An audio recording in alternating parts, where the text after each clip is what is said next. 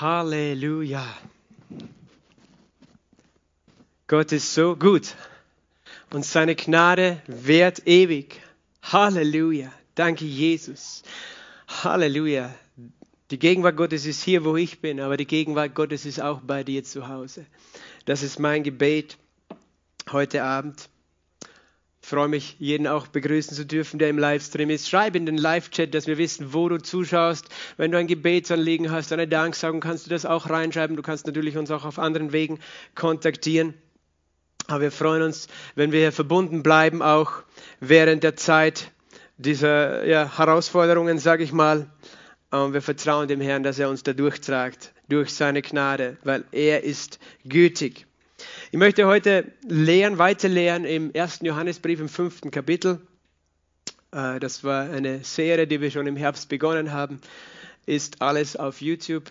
Ich erinnere nochmal dran, ist auch jetzt immer auf Spotify zu finden oder auf Google Podcast. Wenn du dort nach Gospelhaus Klagenfurt suchst, wirst du zu unseren Podcasts, sprich den Sonntagspredigten und den Mittwoch-Lehrabenden kommen und kannst dort ganz einfach äh, diese äh, Predigten auch nachhören, diese Lehre nachhören, wenn du das möchtest.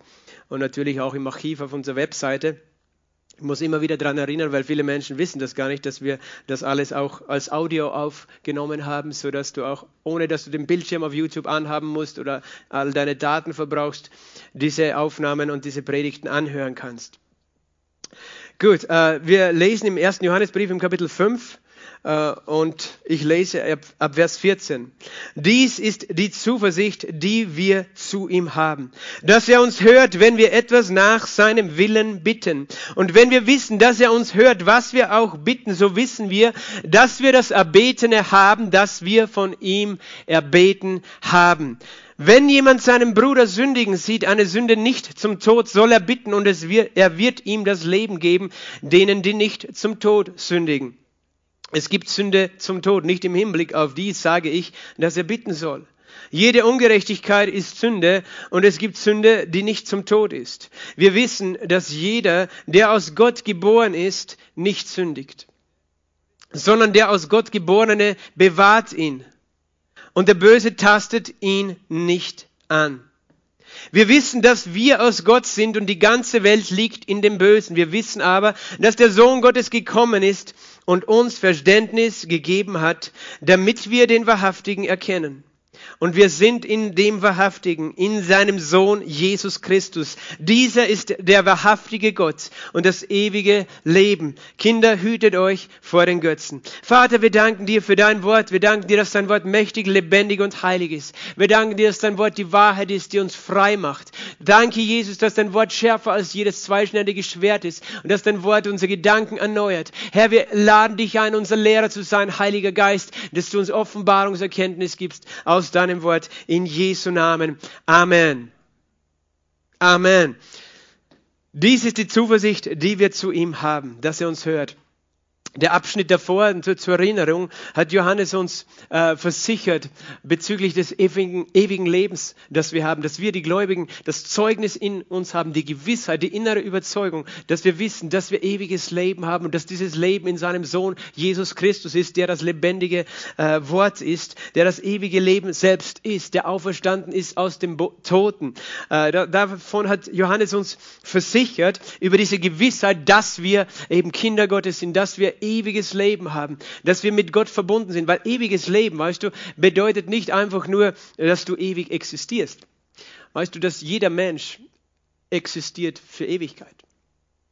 Jeder Mensch, jedes Geschöpf Gottes, jeder Engel, äh, jedes geistliche Geschöpf Gottes existiert ewig, weil Gott ist Geist und sein Geist ist ewig und er gab seinen Geist, er erschuf aus seinem Geist äh, Engel und Menschen. Tiere haben diesen Geist nicht, das macht den Unterschied zwischen Tieren und Menschen. Tiere haben eine Seele, aber keinen Geist. Aber wir als Menschen haben einen Geist, ein ewiger Geist, der ewig lebt ewig existiert, der nie wieder äh, äh, sozusagen aufhört zu existieren. Aber existieren und leben sind zwei verschiedene Dinge. Wir haben das ewige Leben. Ewiges Leben hast du deshalb, weil du mit Gott verbunden bist. Ohne mit Gott verbunden zu sein, existierst du. Du kannst biologisches Leben haben. Bios Leben ist auch ein Wort für Leben, ein griechisches Wort. Aber das göttliche Leben ist das Wort Zoe, das ewige Leben. Leben nach Gottes Art, aus der Natur Gottes, gemäß der Natur Gottes. Dieses ewige Leben hast du. Und dieses Leben, dieses ewige Leben, das wir bekommen haben, haben wir deshalb, weil wir wieder verbunden worden sind mit Gott durch Jesus Christus. Weil wir erlöst worden sind von unserer Sünde, die uns getrennt hat von dem ewigen Leben. Denn Gott ist heilig und er kann nicht verbunden sein mit einem Wesen, das Sünde in sich trägt. Und darum war da eine Trennung zwischen uns und Gott. Und diese Trennung war nicht, weil Gott es wollte, sondern weil wir Menschen uns entschieden hatten, uns von Gott abzuwenden. Gott wollte, dass wir wieder verbunden sind und dafür hat er alles gegeben, seinem Leben gegeben, den Preis bezahlt mit seinem Blut, dass wir abgewaschen sind, dass wir unschuldig vor ihn treten können, obwohl wir noch immer fehlerhaft sind, aber weil uns seine Gerechtigkeit und seine Erlösung zugerechnet wird durch den Glauben. Und so sind wir wieder verbunden. Und weil wir mit Gott verbunden sind, haben wir ewiges Leben weil das Leben Gottes äh, nie aufhört. Und das ist ein, ein Leben nach Gottes Art. Das ist nicht ein Leben mit Mangel und Depression und Angst und Tod und Zerstörung und Krankheit. Äh, es gibt nämlich auch ewigen Tod, ein ewiges Getrenntsein von Gott. Sondern wir haben ewiges Leben. Wir, wir sind verbunden mit ihm und er ist voller Güte, voller Licht, voller Wahrheit. Das ist das ewige Leben. Und ewiges Leben eben, äh, das beginnt in dem Moment, in dem du dein Herz Jesus gegeben hast, ihn hinein eingeladen hast, indem du ihn zu deinem Erlöser angenommen hast, indem du seine Vergebung und Gnade empfangen hast. Es beginnt nicht erst nach dem Tod, das ewige Leben, sondern es beginnt jetzt auf der Erde für die, die ihn, Jesus, im Glauben annehmen. Jesus hat gesagt, jeder, der an mich glaubt, hat ewiges Leben. Und er hat es einmal so ausgedrückt in Johannes 17, Vers 3, sagt er, äh, das ist das ewige Leben, dass sie an dich, den alleinwahren Gott, äh, glauben und den du gesandt hast, Jesus Christus. Dass sie dich erkennen, Verzeihung, dass sie dich erkennen, den alleinwahren Gott und den du gesandt hast, Jesus Christus. Das ist das ewige Leben, dass sie dich, den alleinwahren Gott, erkennen und den du gesandt hast. Es ist interessant, ewiges Leben besteht darin, dass wir erkennen.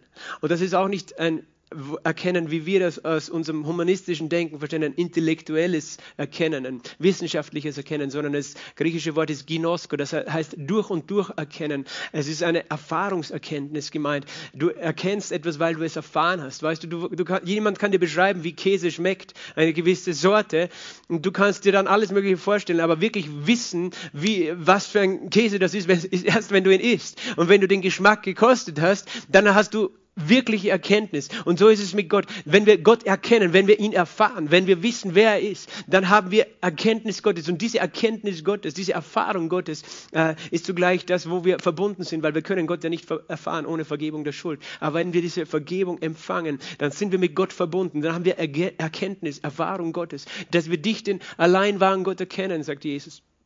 Äh, und, und den du gesandt hast, Jesus Christus, seinen Sohn, der das sichtbare Abbild des unsichtbaren Gottes ist, wie die Bibel uns lehrt. Das heißt, die Erkenntnis Gottes, die Erfahrung Gottes verbindet uns mit dem ewigen Leben. Und, und, Johannes redet davon, dass wir Gewissheit darüber haben, dass wir dieses ewige Leben haben, dass wir verbunden sind mit Gott, mit dem ewigen Leben, mit Jesus. Und dieses Leben hört nicht mehr auf. Jesus hat sich für alle Ewigkeit mit uns verbunden. Sein Bund ist ein ewiger Bund. Gott sei Dank. Da bin ich froh. Weißt du, manche Menschen heute, wenn sie heiraten, sie, sie heiraten auf Zeit, weil sie denken, das ist einfach nur ein Vertrag, den man schließt. Nein, die Ehe ist eigentlich ein Bund und soll abbilden das, was Gott zwischen uns und ihm schließen möchte, nämlich einen ewigen Bund, dass wir zu zueinander stehen durch gute und schlechte Zeiten, dass wir lernen, einander anzunehmen mit unseren Fehlern, so wie Gott uns annimmt mit unseren Fehlern. Und, und Gottes Bund mit uns ist ein ewiger Bund und darum haben wir ewiges Leben. Er wendet sich nicht mehr von uns ab. Und er geht dann eben weiter in diesem ersten Johannesbrief im fünften Kapitel, im 14. Vers. Er sagt, dies ist die Zuversicht, die wir zu ihm haben. Das ist die Zuversicht. In dem Moment, wo wir in dieser Position des ewigen Lebens sind, haben wir eine Zuversicht, dass wir äh, wissen was? Dass er uns hört, wenn wir etwas nach seinem Willen bitten. Ich habe vor kurzem darüber auch gepredigt, über diese Verse. Und darum werde ich nicht alles dazu heute sagen, aber ich möchte daran erinnern. Gott möchte, dass du nicht nur die Gewissheit des ewigen Lebens hast, sondern die Gewissheit, dass ewiges Leben ist letztlich eine Beziehung mit Gott. Ewiges Leben ist nicht eine Theorie. Seine, ewiges Leben besteht aus deiner Verbindung mit Gott, aus deiner Beziehung mit Gott. Und eine Beziehung äh, besteht daraus, dass man Gemeinschaft hat und dass man miteinander spricht und dass man aufeinander hört. Und hier sagt Johannes, wir haben nicht nur das ewige Leben, sondern auch die Zuversicht, dass wir diese Beziehung haben. Und in dieser Beziehung wissen wir, dass wenn wir mit Gott reden, er uns hört. Was für eine Freude ist es, wenn wir wissen, dass er uns hört. Halleluja.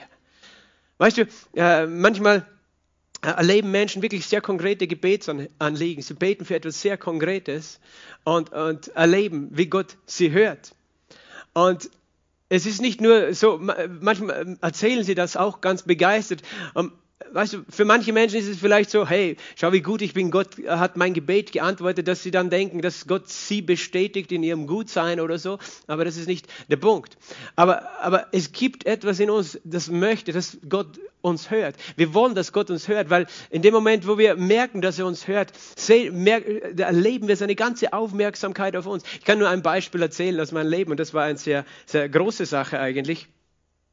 Äh, wir hatten damals ein, ein älteres Auto, das mir ja jedes Jahr einiges an Reparaturkosten und Reparaturen beschert hat. Und äh, wir waren auf dem Campingplatz in, in, in Kroatien. Wir hatten einen älteren VW-Bus und dort auf dem Campingplatz sind ja viele Deutsche und die haben immer die neuesten Autos, weil Deutsche lieben Autos. Und dann siehst du die ganzen neuen VW-Busse und, äh, und so weiter. Äh, und ich habe damals so äh, diese Autos gesehen und mein Auto daneben und habe gedacht, Gott, eines Tages äh, hätte ich gern auch ein neues Auto. Würde ich gerne ins Geschäft gehen und mir ein neues Auto kaufen. Äh, und ähm, nicht immer gebrauchte Wagen. Und äh, ich war, dann habe ich so äh, eine Entscheidung getroffen. Ich weiß, dass du das kannst. Weißt egal Gott, irgendwann in meinem Leben vielleicht, vielleicht kannst du das arrangieren, dass ich mir irgendwann ein ganz neues Auto kaufen kann. Und ähm, Gott äh, ich habe gesagt, ich weiß, du kannst das, aber es ist mir nicht so wichtig sozusagen. Aber Gott hat so in mein Herz gesprochen, er hat damals in mein Herz gesprochen, weißt du, du glaubst, dass ich kann, aber nicht, dass ich will. Und du begrenzt mich in meiner Güte. Du begrenzt mich nicht in meiner Fähigkeit, dich zu versorgen mit einem neuen Auto. Das ist gut. Viele von uns glauben, dass Gott allmächtig ist und dass er alles Mögliche kann. Aber du, du zweifelst daran, dass ich wirklich so gut bin, dass ich das will für dich. Wenn das dein Wunsch ist, dass ich es auch will. Du zweifelst daran dass, dass ich das Gleiche will, was du dir wünschst. Und hat zu mir gesagt, dass ich möchte, dass du nicht nur, äh, dass du nicht nur glaubst, dass ich kann, sondern auch, dass ich will. Entscheide dich. Und ich habe mich damals entschieden, ich habe mich entschieden, ich habe wirklich so mit Gott geredet, ich habe gesagt, Gott, ich entscheide mich zu glauben, dass du willst mir irgendwann ein neues Auto geben. Ich, ich, ich nehme es im Glauben. Und, und, dann habe ich das auf die Seite gelegt. Weißt du, eine Woche später bekomme ich einen Anruf von jemandem, der mir sagt, äh, und er ist nicht hier in dieser Gemeinde, der mir sagt, also er bleibt auch anonym, äh, ein Geschäftsmann, der mir sagt, Gott hat mir aufs Herz gelegt, dich anzurufen und dir zu sagen, ich soll dir ein neues Auto kaufen. Weißt du, ich habe mich gefreut. Ich habe mich wirklich gefreut. Ich habe mich nicht nur gefreut über das neue Auto natürlich, aber ich habe mich gefreut, in dem Moment habe ich so genau gewusst, dass Gott mir zugehört hat. Und dass, dass meine Gebete und wenn ich rede, dass er mich hört. Es war für mich unglaublich, diese Erfahrung einfach zu machen. Du betest und einfach so eine konkrete Antwort so schnell zu bekommen. Weil, weil ich gewusst habe, der Gott, der das Universum geschaffen hat, weißt du, der, der kennt alle sieben, acht Milliarden Menschen, die jetzt auf diesem Planeten rumlaufen und alle, die jemals schon gelebt haben. Der hat so viel zu tun, der kennt jede Ameise, die irgendwo kriecht. Und doch hört er mir zu, wenn ich bete. Und er hört dir auch zu. Und er möchte, dass du weißt, dass er dir zuhört weil du eine Beziehung mit ihm hast, weil du Gemeinschaft mit ihm hast. Was für ein guter Gott. Der Vater aller Schöpfung. Der Vater, von dem jede Vaterschaft im Himmel und auf Erden kommt. Und weißt du, das, ein Auto ist für ihn eine Kleinigkeit. Für uns ist es eine Riesensache vielleicht. Für ihn ist es eine Kleinigkeit. Aber es geht auch gar nicht darum, weißt du, dass wir wollen ja unsere Dinge nicht an materielle Dinge hängen. Unsere Dinge hängen an ihm. Ah, unsere Dinge, unser Herz, Verzeihung. Ja, auch unsere Dinge hängen von ihm ab. Aber aber es geht ihm darum, dass wir erfahren, dass wir Gemeinschaft mit ihm haben. Und er sagt, ich möchte, dass du weißt, du hast eine Zuversicht zu mir zu kommen. Eine Gewissheit, ein Vertrauen, dass wenn du mich etwas bittest, ich dich höre. Und Gott sagt zu dir, ich höre dich. Ich höre dich. Ich höre alles, was du sagst. Und ich will, dass du siehst und verstehst und erfährst, dass ich dich erhört habe. Und er sagt, äh, wenn wir etwas nach seinem Willen bitten. Sein Wille ist einerseits das Wort Gottes. Wenn du nicht weißt, wie du beten sollst für deine Situation, fang an, das Wort zu studieren. Fang an, das Wort zu studieren. Was sagt Gottes Wort über Heilung? Was sagt Gottes Wort über Finanzen? Was sagt Gottes Wort über meine Kinder? Was sagt Gottes Wort über äh, Freiheit von Angst? Was sagt Gottes Wort über Depression und, und, und Befreiung? Was sagt Gottes Wort? Gott sagt zu viel in seinem Wort und nur wenn du das weißt, was er sagt, kannst du auch bitten. Weißt du, wenn du glaubst, dass Gott möchte, dass du arm bleibst, dann wirst du ihn nie bitten um materielle Versorgung. Das heißt, du musst sein Wort kennen, du musst seinen Willen kennen. Aber gleichzeitig gibt es auch Dinge, die nicht so genau festgeschrieben sind in seinem Wort. Weißt du, was deine Berufung ist, wo du wohnen sollst, wo du dienen sollst, wo du arbeiten sollst, in welche Gemeinde du gehen sollst. Dazu brauchst du den Heiligen Geist, dass du ihn bittest, dass er dir Weisheit gibt. Was, äh, was soll ich genau bitten? Weil du kannst dir um einen Job bitten, der gar nicht für dich bestimmt ist. Dann kann Gott ihn dir nicht geben, weil er sagt, ich habe etwas anderes für, mich, für dich vorbereitet, aber ich will, dass du mich suchst. Äh, das heißt, Gott will auf jeden jeden Fall, dass du einen Job hast, aber er hat etwas für dich vorbereitet. Und er möchte, dass du seinen Willen erkennst. Und das erkennst du nur, wenn du Zeit mit ihm verbringst, wenn du ihn suchst, sein Wort liest, wenn du Zeit im Gebet, in der Anbetung verbringst, wo du bewusst wirst deines Geistes. Und dann kannst du verstehen, was sein Wille ist. Aber Gott möchte uns alle an einen Punkt führen, wo wir wissen, dass er uns nicht nur hört, was wir nach seinem Willen bitten, sondern auch, dass wir wissen, wenn er uns hört, dass wir das Erbetene haben, dass wir von ihm erbeten haben. Dass wir die Gewissheit haben, ich habe das erbeten und ich habe es schon. Siehst du, noch bevor du es siehst, hast du die Gewissheit, weil du hast gebetet für eine Sache. Und ich äh, erinnere mich an diese Geschichte mit dem Auto. Ich habe gebetet und noch bevor ich es gesehen habe, habe ich innerlich eine Gewissheit gehabt, ja, Gott wird das tun. Irgendwann wird es tun. Ich weiß nicht wann und wie, aber er wird es tun. Ich hatte so eine Freude, so einen Frieden in meinem Herzen schon, bevor ich es gesehen habe. Ich habe eine Gewissheit gehabt, ich werde das Erbetene haben, das ich von ihm erbeten habe. Und an dem Punkt möchte Gott dich führen, weil er sagt, ich habe dir ewiges Leben gegeben. Ich habe dir Gemeinschaft, eine Beziehung gegeben, dass du wissen kannst, was ich für dich bereitet habe und dass du so eine Zuversicht hast als mein Kind, als mein Sohn, meine Tochter, dass du zu mir kommst und weißt, was ich möchte. Und es geht dann weiter in diesem Text, weil es, äh, er fängt an, er redet über Gebet. Und auf einmal redet er davon, dass wir auch für andere beten können. Wir können für uns selbst beten, weißt du. Aber hier sagt er dann, Vers 16, wenn jemand seinen Bruder sündigen sieht, eine Sünde nicht zum Tod, soll er bitten. Und er wird ihm das Leben geben, denen, die nicht zum Tod sündigen. Es gibt Sünde zum Tod nicht im Hinblick auf sie, sage ich, dass er bitten soll. Jede Ungerechtigkeit ist Sünde und es gibt Sünde, die nicht zum Tod ist. Und dann, das heißt, es redet davon, dass wir auch für Menschen beten. Hier gibt es ein ganz, ein ganz konkretes Beispiel, für wen wir beten sollen. Für einen Bruder, eine Schwester, die wir sehen, sündigen. Die wir sehen auf dem falschen Weg. Was ist Sünde? Sünde bedeutet, das Ziel zu verfehlen. Griechisch Hamartia. Das ist das, was der Bogenschütze tut, wenn er das Ziel verfehlt. Wenn er nicht die Zieltafel trifft, trifft er daneben. Alles, was das Ziel Gottes in deinem Leben verfehlt, ist Sünde. Und wenn wir, wir sehen, dass Menschen sündigen, das heißt, dass sie nicht das tun äh, oder erfahren, was Gott für sie bereitet hat, sondern das Ziel verfehlen. Es ist nie Gottes Ziel, dass du depressiv bist, dass du voll Wut bist, dass du mit allen Menschen streitest, dass du bitter bist in deinem Herzen oder einsam, was auch immer. Das ist nicht das Ziel. Und wenn wir sehen, jemand in unserer Mitte, ein Bruder, eine Schwester, ist auf dem falschen Weg, dann sollen wir bitten. Weil immer auf dem Weg der Sünde ist der Weg des Todes weil die Sünde immer äh, den Tod als Frucht hat. Und damit meine ich jetzt nicht, hör gut zu, als Kind Gottes, wenn du neu geboren bist, du machst noch immer Fehler. Das heißt nicht, dass du aufgrund dieser Fehler das ewige Leben verlierst, deine Beziehung mit Gott. Aber das heißt, dass jede Sünde immer zerstörerische Auswirkungen hat. Immer.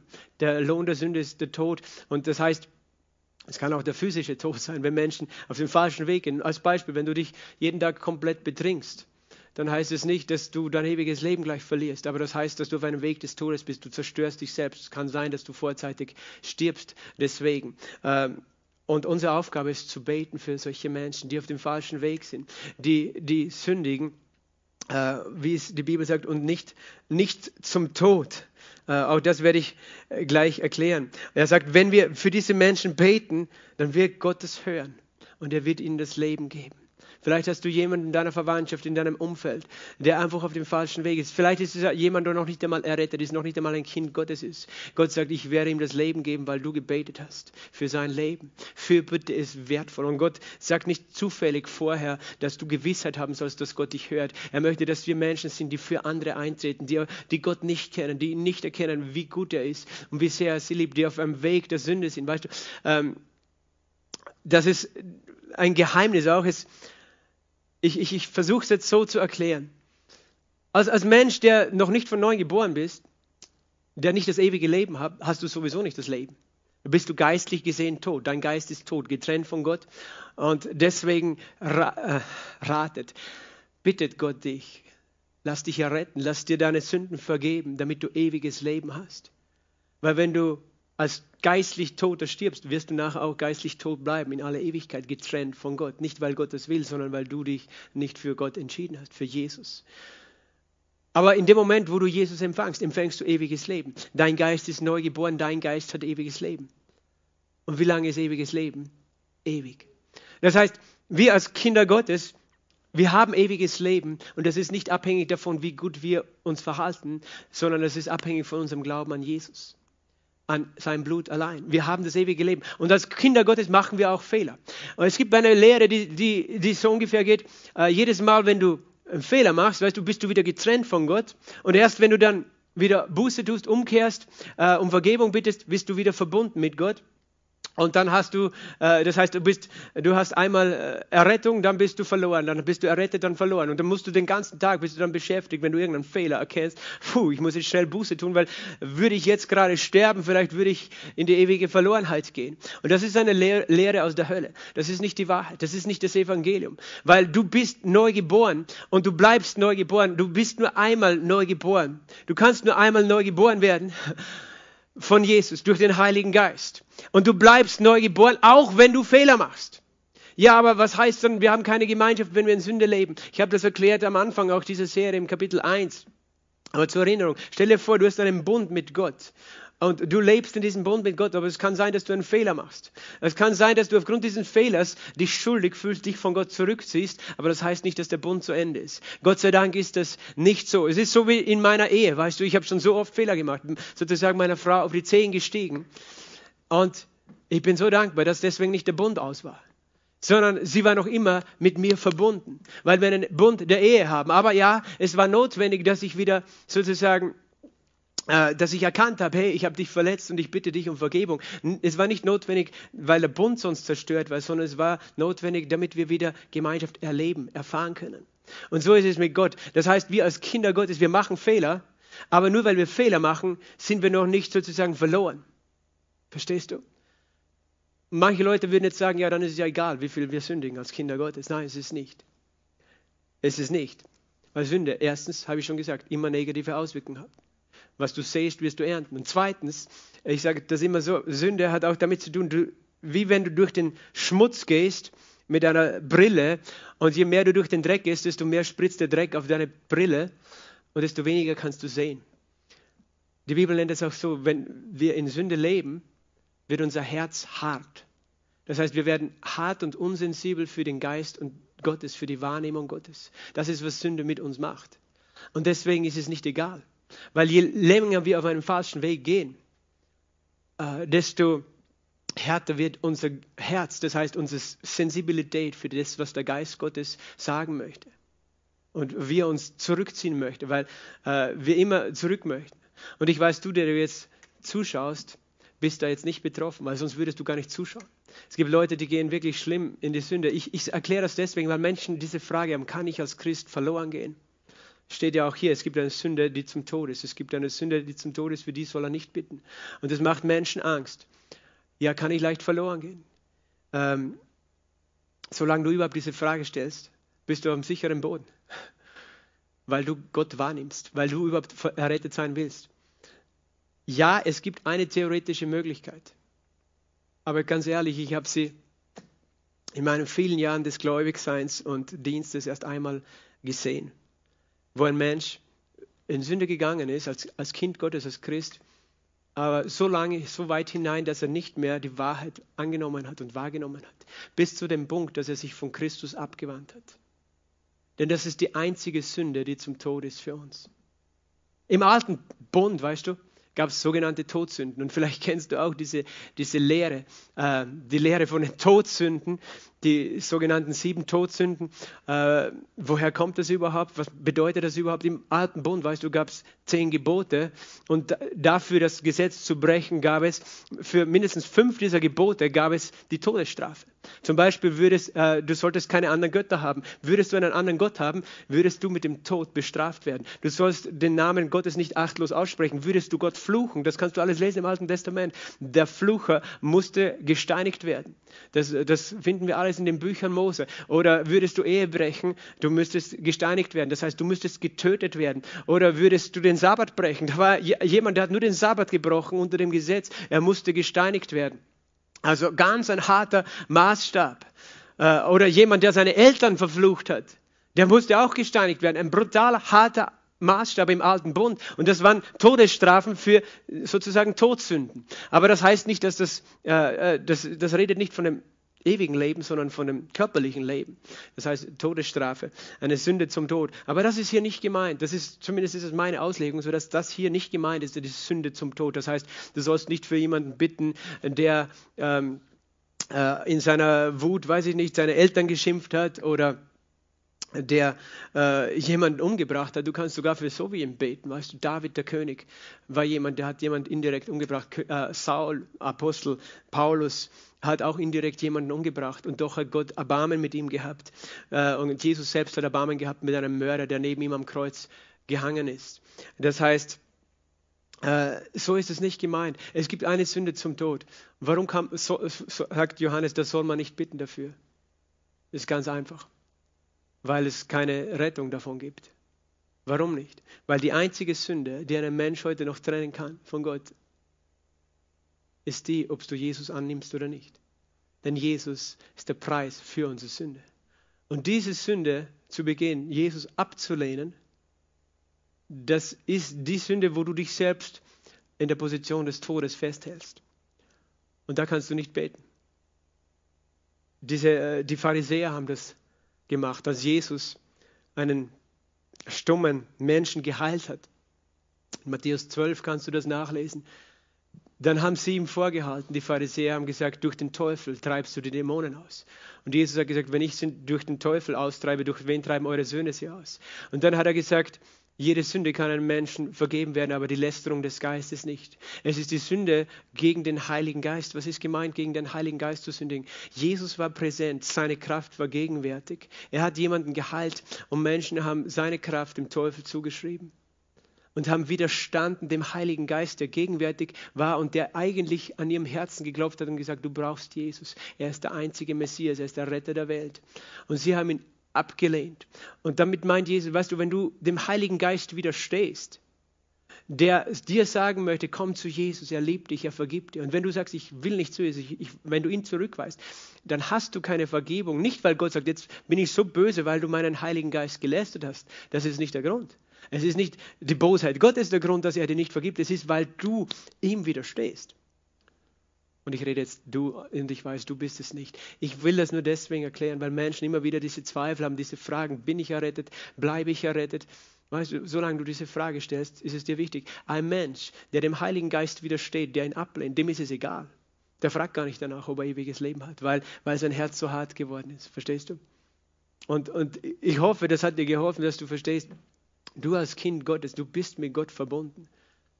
Und sowas eben äh, dem Heiligen Geist zu widerstehen, und ich habe, wie gesagt, das nur einmal in meinem Leben erlebt, dass ein Kind Gottes so in die Sünde hineingegangen ist, wo viele Menschen ihn zur Umkehr gerufen haben, dass er an einen Punkt gekommen ist, dass er Jesus als den Sohn Gottes abgelehnt hat und damit auch seine Vergebung abgelehnt und weggeworfen hat. Und äh, wie auch immer, auch darüber ist Gott der letzte Richter, nicht ich.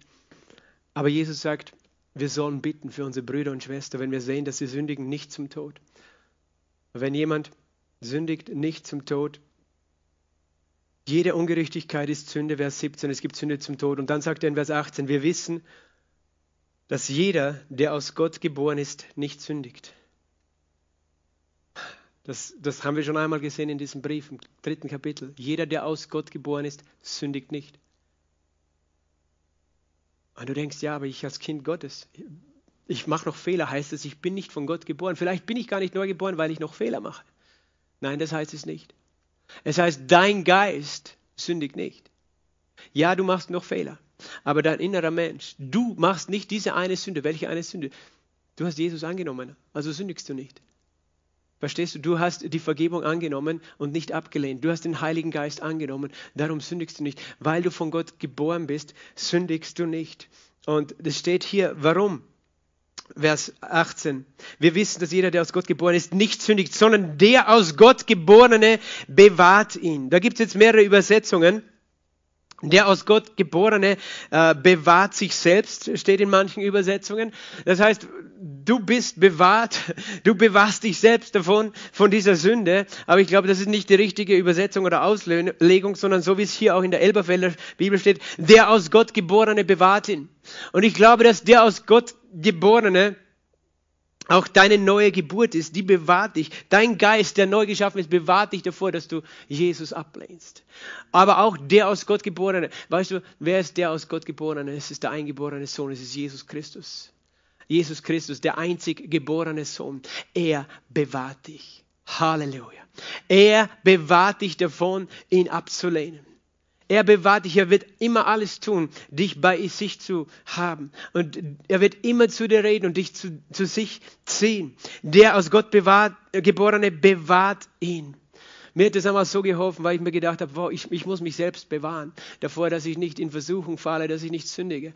Und ich bin drauf gekommen, ich, ich kann mich gar nicht selber bewahren vor Dummheiten und Fehlern. Ich kann es nicht. Ich, ich, wenn ich mich selbst bewahren muss, ich werde es nicht schaffen.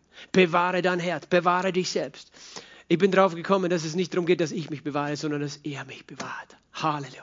Er bewahrt mich, es steht im Judasbrief, glaube ich, er, er bewahrt mich, äh, Judas Kapitel 1, Vers 24, dem aber, der euch ohne Straucheln zu bewahren und vor seiner Herrlichkeit tadellos mit Jubel, Jubel hinzustellen vermag. Halleluja. Er vermag mich ohne Straucheln zu bewahren und vor seiner Herrlichkeit tadellos mit Jubel hinzustellen.